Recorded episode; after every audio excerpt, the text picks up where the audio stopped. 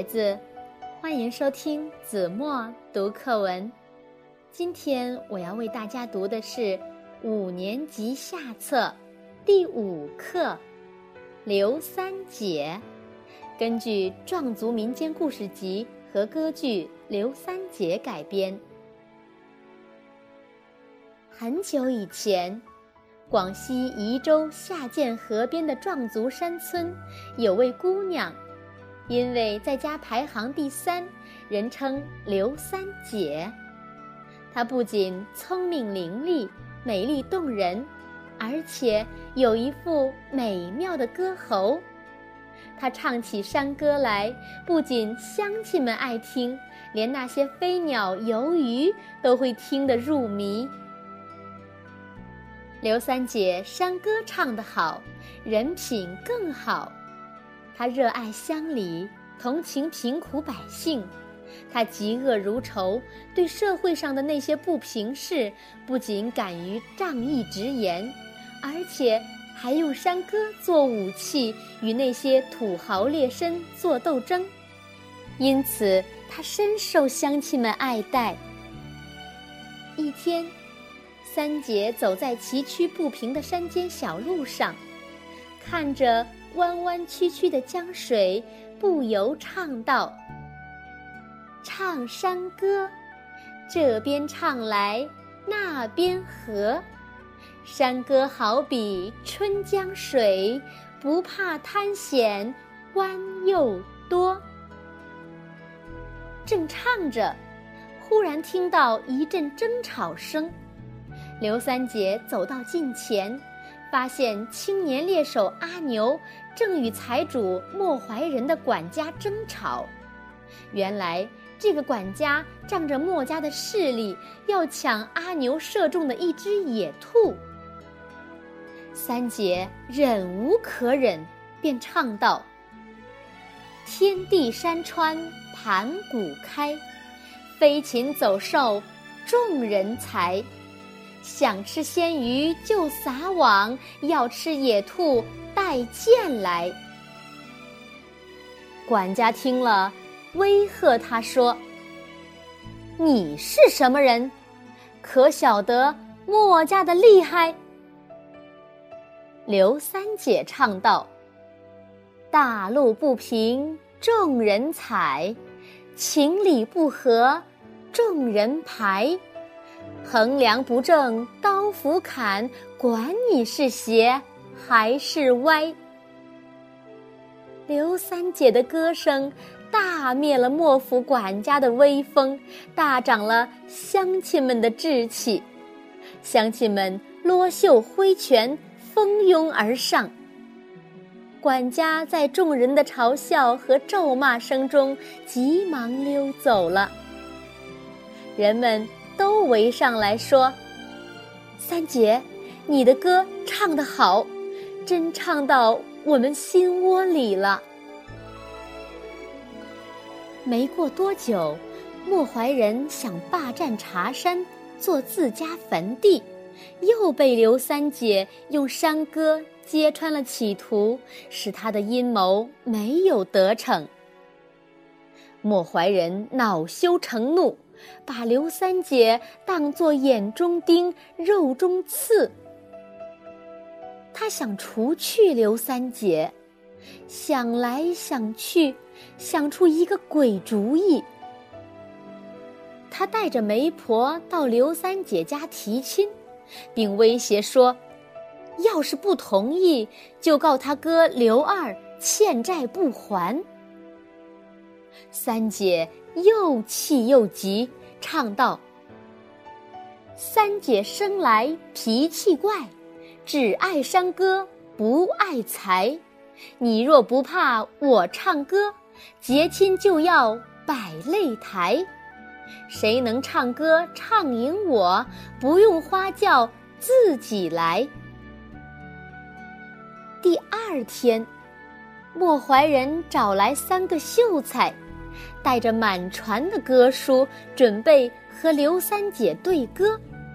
他神气地说：“刘三姐，今天和你对歌的都是当地名士，你若是认输，倒也罢了；若不认输，你可别后悔。”三姐唱道：“没后悔，你会腾云，我会飞，黄蜂歇在乌龟背，你敢伸头，我敢追。”李秀才讨好财主说：“莫公不必介意，我来。”他唱道：“小小黄雀才出窝。”谅你山歌有几多？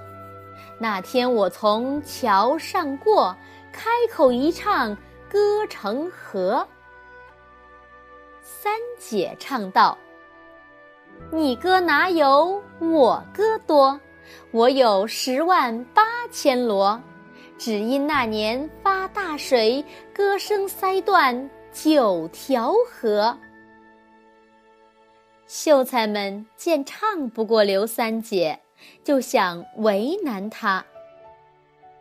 罗秀才唱道：“三百条狗交给你，一少三多四下分，不要双数要单数，看你怎样分得匀。”三姐对身边的一个小姑娘说：“周妹，你跟他对。”周妹唱道：“九十九条打猎去，九十九条看羊来，九十九条守门口，还剩三条。”秀才们幸灾乐祸地说：“怎么样？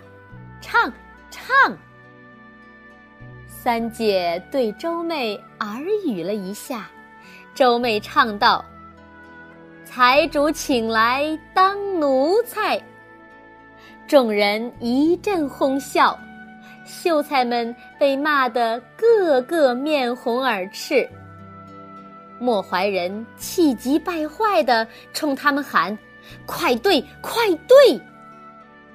陶秀才忙唱：“你发狂，开口敢骂读书郎。”惹得圣人生了气，从此天下无文章。